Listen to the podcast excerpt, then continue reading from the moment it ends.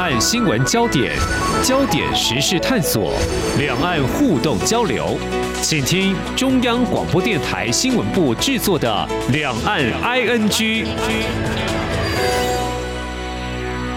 听众朋友您好，我是黄丽杰，欢迎收听两岸 ING 节目。呃，在今天我们要关注几个焦点。首先呢，还是连日来在节目当中一起来关心、探讨跟了解有关台湾的海巡署执行驱离中国大陆民众驾驶快艇进入到金门禁止限制水域，因为中国大陆籍的民众那么拒检蛇行翻覆，造成两个人溺毙。那么针对这起意外事件，两岸的官方都表达立场，金门的红十字会，好，我们台湾的海基会已经展开善后的协商沟通工作。同时呢，我们最新的等一下要特别关注，就是国民党副主席夏立言也刚好这几天在中国大陆访问，在昨天跟国台办主任宋涛在上海会面了，也触及到这起事件。那么究竟双方谈了哪些？呃，那在民生经济面呢，在今天我们要来关心的是，比如说在台湾，通常在农历的春节过后会有一波的转职潮，但是中年转业呢，特别是中国大陆情况又是如何？另外，政府拖欠企业的工程款，业者不能够追讨吗？还是方法不对呢？在中国大陆，为什么会有一家企业？最后，这个老板被以寻衅滋事罪给拘捕呢？好，这三个议题，我们在今天特别连线人在上海的中央社驻上海记者张淑玲，请他带给我们第一手采访观察。欢迎淑玲，你好。呃，各位好，丽姐好，嗯，好，您就驻点上海了哈，一段时间在驻点上海所观察的面向可以很多。首先关心这两岸的焦点，我想这起中国大陆快艇越界，呃，在金门翻覆事件从二月十四号发生到现在，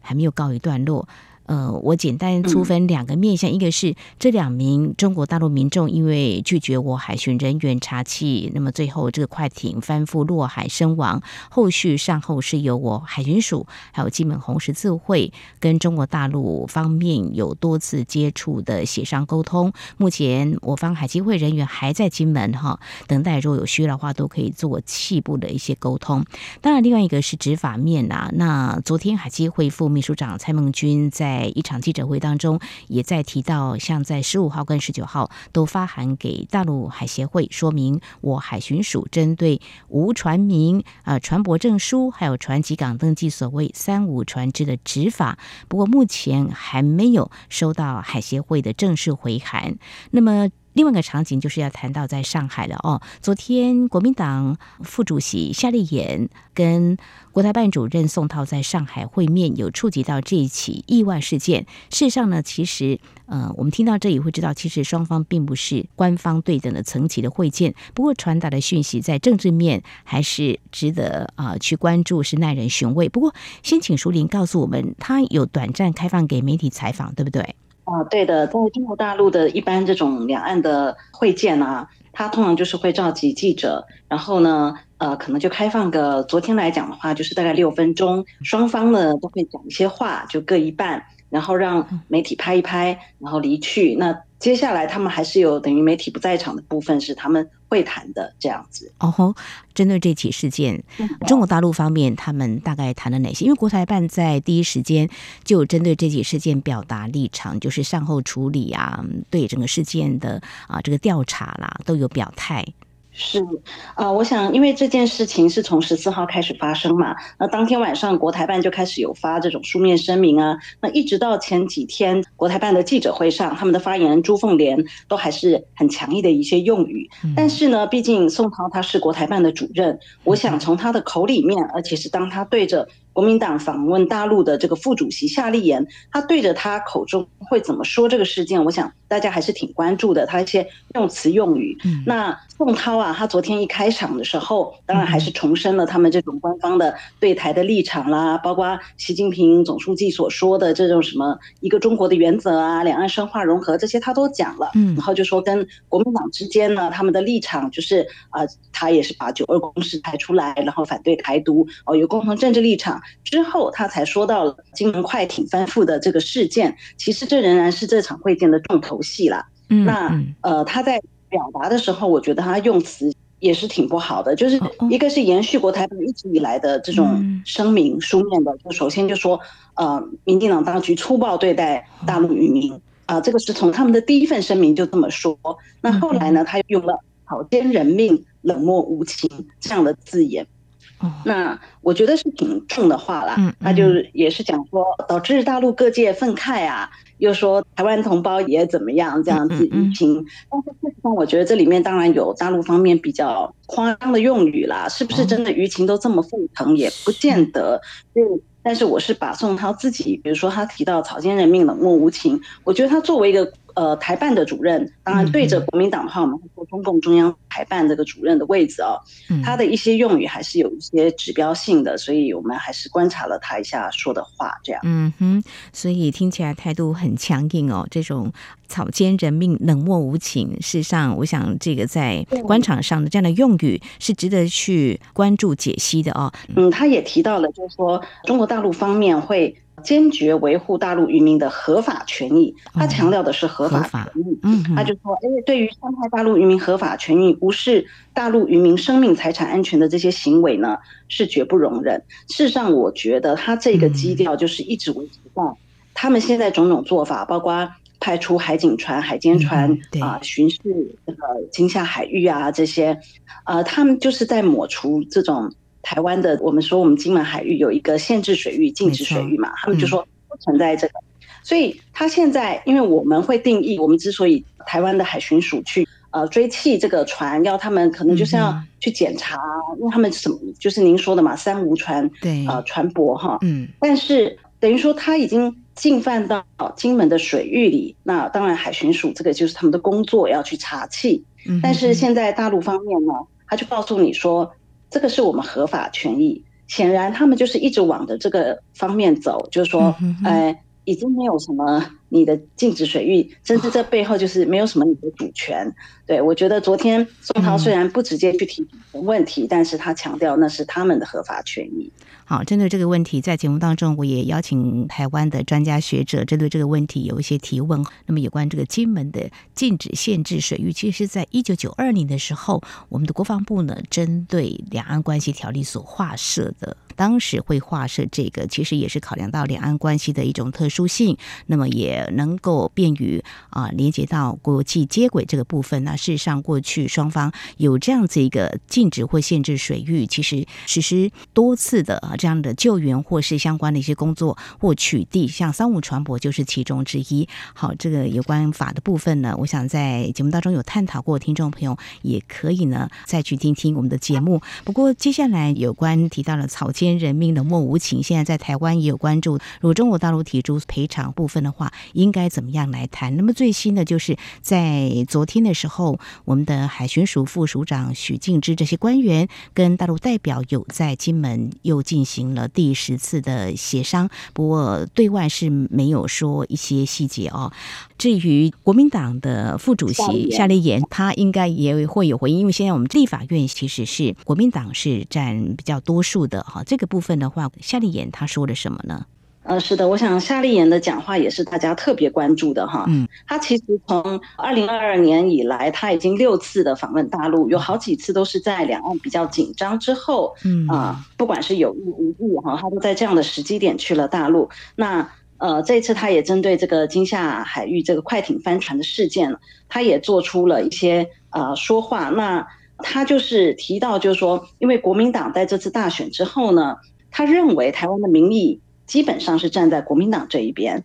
因为就是您刚提到的这个不会是 多数这件事情啊。嗯，立法院，那他就说国民党会利用在立法机关强力的立场来监督民进党政府啊，包括在两岸政策上，他会做对两岸关系有贡献、有帮助的事。那就话锋一转，就转到这个金夏水域发生的这个快艇翻覆事件呢。嗯，夏立言首先当然是表达说啊，包括他传递这个国民党主席朱立伦的这种。向家属表达抚慰的意思，希望透过国台办来传达。那他就说，我们会敦促、会监督民进党政府，一定要能够妥善的处理这件事情，尽快的发掘事实。这个就是他主要的讲话。呃，等于是说，我觉得他作为国民党就台湾的一个重要反对党嘛，呃，那他现在就是说，在中共跟两岸之间这个关系不好的时候，嗯，他去跟中国共产党去表达一个说，哎，我会来监督我们自己的政府。嗯，其实这个确实会呃蛮引起一些话题争议的。我我已经看到有一些 新闻都出来，是赞成不赞成的都有。嗯，呃，在台湾，我想就会有不同的角度来 做观察。这也是在今年的一月十三号，总统跟立委选举过后新的一个证据。呃，不过就是提到两岸在处理类似的事件，过去也都有过去的经验，可不可以再来做一些参考？比如说海基海协会，是不是可以再协商？不过协商已经有十次了哈。嗯，看来可能后续还要再观察。不过有个焦点，刚才我已经提到了哦，就是说。夏立言以及宋涛两个人会面在上海安排的地点，是不是也蛮能解读的？因为两岸的关系就是一个错综复杂，有时候是蛮微妙的。嗯，这种会见，嗯，对，呃，昨天的这场会面啊，是在那个上海很知名的和平饭店，就外滩上一个很老牌的外国人盖的一个。和平饭店里面就是非常的古典典雅。那一开始我们就在想说，为什么会选在这里？因为即使是上一次马英九呃访问大陆啊，就说祭祖之旅的时候，诶，也好像只有在这用餐，并没有在这边有任何的这种会见活动。嗯，但是啊，原来其实就是说这个场地，昨天宋涛建夏令营的场地，事实上就是一九九八年第二次孤汪会谈的时候啊，因为第一次孤汪会谈在新加坡嘛，等于说打破了两岸之间。过去不接触的一些情况，那第二次就是九八年，辜政府率团到呃上海来，就是访问这个海协会会长。所以昨天宋涛开头的时候也提到了，就说和平饭店是一个见证两岸历史的地方。那他呃当时呢，他认为两会就是海基海协会之间有交流共识有很多。那现在在这里举行呢，当然也是希望把控好这种两岸关系发展来共同努力。那说到这个，我会觉得，就是说，当然，中国大陆中共做事情很多事是精心设计的啦。就说，这个地点一定就是挑过的，他想传递一个两岸和平的理念。那刚才我虽然说宋涛的一些用语真的也是挺凶的啊，就是说草菅人命啊，什么冷漠无情。但是我可以提供一个角度，就是昨天的会见结束后到比较晚九点多，新华社有出稿。关于这场会见，我们知道新华社 其实就是代表他们国家嘛，党的立场。没错，这个会见我们写的这么多，虽然只有六分钟，你要抓一些重点还是挺多的，但是他们的稿子其实非常的短。他们的稿子到九点半才出，事实上，这个是一定要经过审啊，嗯、或者是定调啊，你知道他们一定会有这种过程的。嗯，然后最后这么短的内容里面，他引用宋涛的话，仍然是重申两岸关系的我们很熟悉的一些立场，而没有那么针对呃金门快艇事件去说什么。当然有提到说要呃维护大陆人民的权益，这几句话是有的，可是没有那么直指这件。春节期间发生的这个渔船事件，呃，去多说什么？所以我觉得他们一方面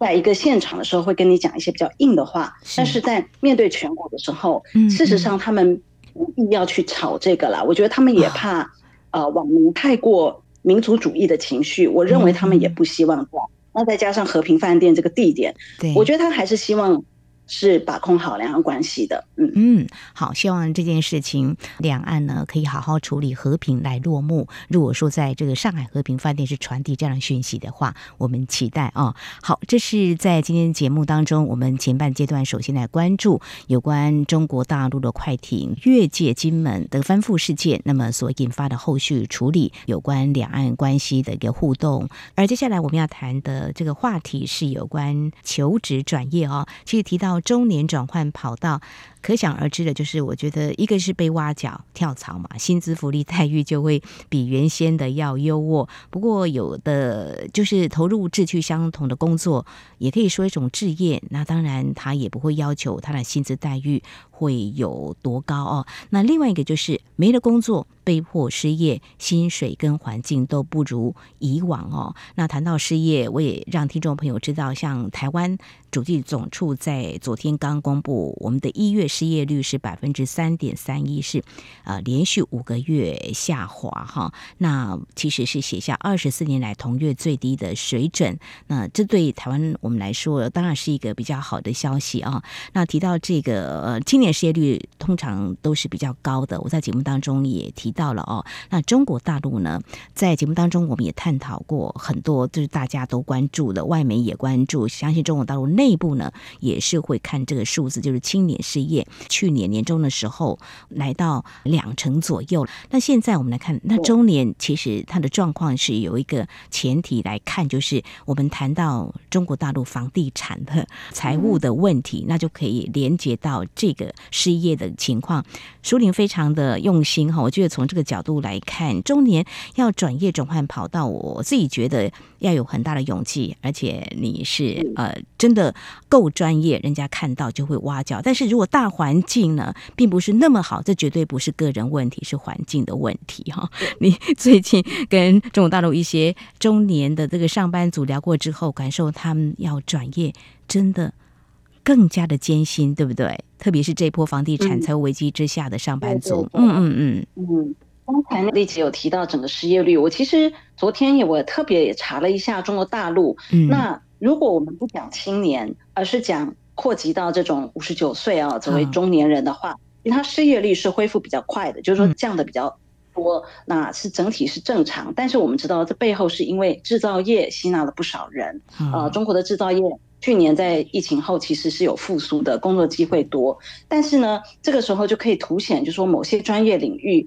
就是比如说像房地产这个，因为是整个在低迷，一直销售降，一直到今今年一二月销售还是降，所以就说他们毕竟不是所有的人都做制造业嘛，一定会有一些不同的领域行业，所以在这个经济变动的情况下，某些行业真的是一个牺牲的比较厉害的哈。那呃，房地产业里面，尤其你如果是有一些专业技能的或做到高级主管的，其实通常都是中年人了啦。那我自己采访一个，他是在美的置业。美的我不知道台湾呃熟不熟悉。那事实上，那个地就是的，我们也是在中国大陆很大的一个集团。那他旗下的房地产美的置业在香港是上市的公司。嗯，呃，前两年他还是排名第十九，中国这么多房地产里面综合实力是第十九，所以它也是一个中大型的，呃，每年的这种销售额也是达到人民币千亿元以上的一个大企业。嗯，那我自己的这位呃认识的受访者呢，他今年已经四十三、十四岁了，杨先生，他在美的置业呢，其实担任这个设计的高层哈啊，已经两年半了。嗯，但是后来在二零二二年五月，我们知道五月那时候，一方面来上海来讲的话，它是还在封城，很多遥遥无期的情况，而且啊，房地产的低迷也已经至少一年多了，啊。他们有一个很好玩的词，叫做被优化。哦，事实上被优化就是被裁员啊、呃。他们都会说：“我被优化了。呃”我当时是被优化。呃，优化我们搜寻引擎优化，就是说让这个搜寻引擎可以找得更好、更快这样。但是我发现在中国大陆，“优化”这个词就广泛的应用于只要能够降成本，然后做出更高效的事，他们就会说。优化，然后甚至有些公司，我们可能会用偷工减料来形容，但他的意思说，你在不违法的情况下，比如说你盖一个房子，你不用那么好的建材啊，他们就会说，我帮你优化，优化这个成本去盖。可是对我们来说，我们会觉得，哎，这跟当初讲不一样，这不就是偷工减料嘛？好，那对，那回到这一位杨先生的话，他就跟我分享了很多，就是说，嗯，他的一些同事离开。被优化、被裁员之后的一些呃处境哈，他们都做些什么？有的我觉得可能他钱如果也赚的算够多的话，就是刚刚丽姐说的，我就做我的职业兴趣，所以也有设计设计主管就改做玩偶，这可能是他想做的事情，这就不在乎那个钱了啦。对，那他说也有人就是后来改卖老家的苹果，帮助那个乡村，可能是农村出身的，来做销售。那也有景观专家呢，去卖灵骨塔。啊，然后也有一些就是说比较年轻的人，想象力比较丰富的，他说有本来是实习的这种做储备干部的年轻女生呢，就去开漫画外包公司，就是帮各个媒体的案子啊，你需要不同的帮你画图啊，做动画啊都可以，他们会找人来做，嗯，所以其实还蛮多元的。但是他自己，因为他就是学建筑的，他的设计不是只有空间设计，嗯、这个包含很多的硬体、嗯、啊，比如说通风啊、空间啊、电器啊，嗯嗯嗯。那从毕业后一直到现在都是做这个，嗯、所以他还是打算说，他现在投的履历呢，仍然是往房地产去投了。他没有像呃他的朋友们转业转的那么厉害，但是也因为这样，到目前为止，他其实还没有找到合适的。工作，那一方面就是说，你也可能要面临很大的降职降薪，就算找得到的话，呃，因为之前是景气很好嘛，嗯，那现在他就跟我讲说，是在房地产领域啊，降职降薪早就是常态了，总监就变高级经理，高级经理就变经理，但其他做的事是一样的，但是你薪水拿的就少了，嗯嗯嗯，所以他自己也是蛮感慨说，他有专业，但是行业已经没有了。当然这句话是比较夸张了，因为房地产业还在，可是它是一个饱和跟过剩的状态，所以目前是这个。我觉得工作找到自己适合的固然好，当然什么样的生活日子都可以过下去，但是我很现实来说，那张名片的。工作职位是什么？有时候我们心态上做一些调整哈。这个年纪高、位阶高、薪资高，就是一些专业人士。但是遇到这个大环境，嗯，不如预期，也只好暂时先忍耐跟调整哈。那接下来我们要谈的是中国大陆最近有一起事件引起的这个网民的高度关注，就是在贵州有一家民营企业老板，他做政府的工程，可以这样说吗？然后做到后来。怎么工程款被拖欠了有八年的时间？哈，这到底是怎么原因？而且最后是被寻衅滋事罪给逮捕？难道是这个追讨方式是暴力挑战公权力吗？是不是来告诉我们，这怎么会拖了八年的时间？这个事情一爆出来，是从结果来看，他后来他到底显现了哪些问题？嗯，好。其实如果以我们有时候浏览中国大陆新闻来讲，嗯，呃，讨工程款讨到八年，说实话也不算多。我们还看过更、啊、更夸张。所以我常常觉得说，上海、北京真的不代表中国。就说上海可能是最规范的，很多企业你如果接上海政府的案子，也许是没有问题的。可是你在其他的省市。尤其像贵州这样的地方，因为我们知道贵州下面有很多的贫困县，这个待会儿也会提到为什么他还不出款，可能也跟他们滥用这些款项是有关的。那这个企业家主要是说，虽然这件事，嗯，什么欠款啊这些不见得是新鲜事，但是这一起事件最近还是在中国整个引起非常高度的重视哈，就说。这个是一个女企业家，因为她是少数民族，她的姓名比较特别，就叫马易卡伊，这是她的名字。嗯，那她大概从二零一六年起，就是说为贵州的六盘水这个市呢，呃，承建了十个工程，包括什么异地搬迁扶贫啊、幼儿园啊、小学啊，嗯，十个项目里面，照他们的说法，就是其实是有两个项目，呃，至今都没有办法。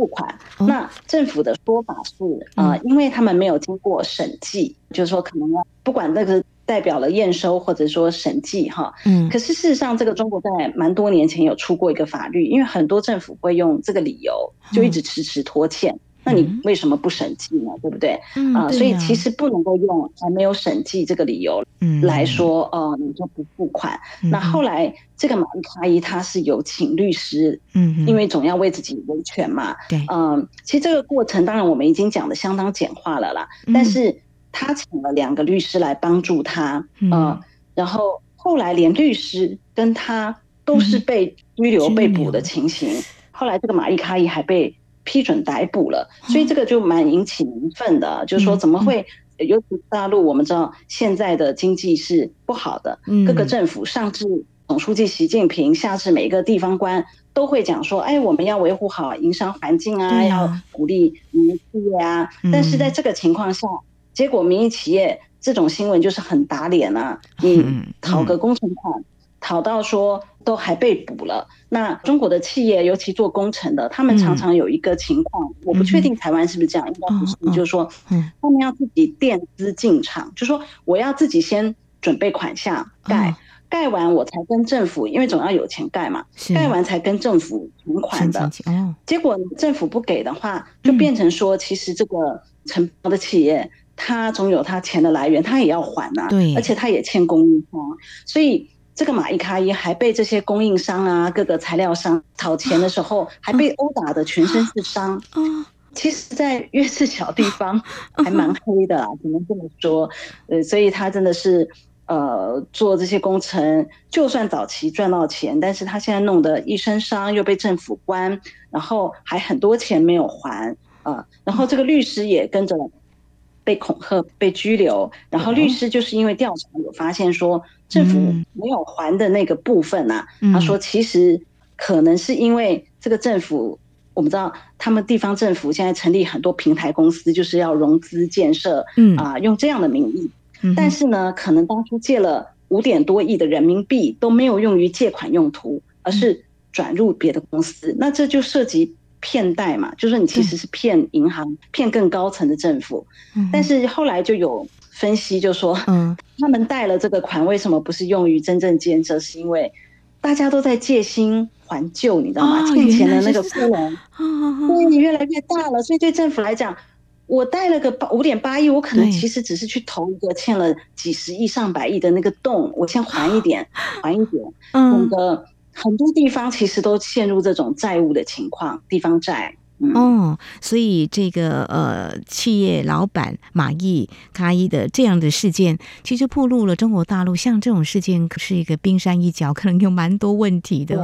嗯，对对对，难怪、呃、就是有学者以这个透支型发展来说发展，对，就是说你明明没那个能力，但是因为现在有金融平台嘛，大家都在拼命借钱，所以我们这几年可以看到地方债问题，呃，也是蛮受到中国讨论，因为这里面还包括很多隐形的债务，不是你直接看到的那个数字，嗯、那其实欠债都欠的相当厉害，大家都一直投入建设，用这个来创造 G G D P，但事实上你越这样做久了。嗯，那个投资的报酬率其实越来越低，投资效益。就其实贵州是很有名的这种地方债的地方，它很穷嘛，贫困性特别的多。但是你知道吗？那种什么高品质的桥啊、桥梁、马路建了非常的多。你花了这么多钱，这个是一时的 GDP，对不对？对。但是到底有多少辆车真的行驶在上面？那到底能够创造多少的效益？这个就是非常普遍反映在。中国现在很多嗯小地方了，尤其是一些比较不规范的城市的一个状况。就是透支性发展，所以大家欠债，政府欠债欠的都蛮凶的哇。所以这地方债的问题该怎么解决？账面上看到是这个样子，底下呢还有更多可能是一个结构性的问题。那政策怎么样来做处理？虽然这个中国大陆的官方啊官员有说，这个不要以 GDP 来论英雄，或许看到问题，但是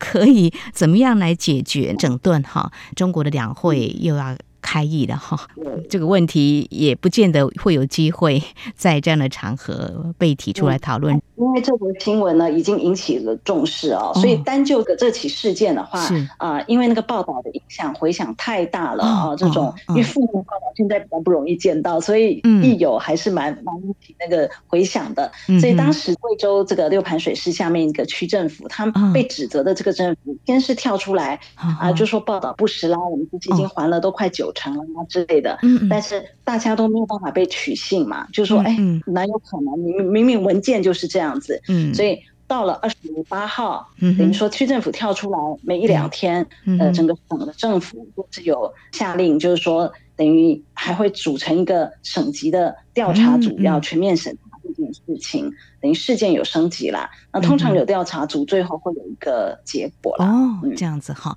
好，所以在台湾媒体关注也会对一个事件有影响，在中国大陆媒体关注、网民关注，还是可以多多运用民众可以施力的点。好，我们在今天针对中国大陆快艇在金门越界翻覆事件，那么中国大陆国台办最新的立场说法，还有关心一下中国大陆房地产危机之下被迫丢了工作的这些中年的上班族转业的。心酸，还有啊，这起贵州民营企业老板追讨政府积欠长达八年的工程款，却落得被寻衅滋事罪给拘捕，究竟暴露哪些问题？好，我们在今天非常谢谢中央社驻上海记者张淑玲带给我们第一手的采访观察，谢谢淑玲，谢谢，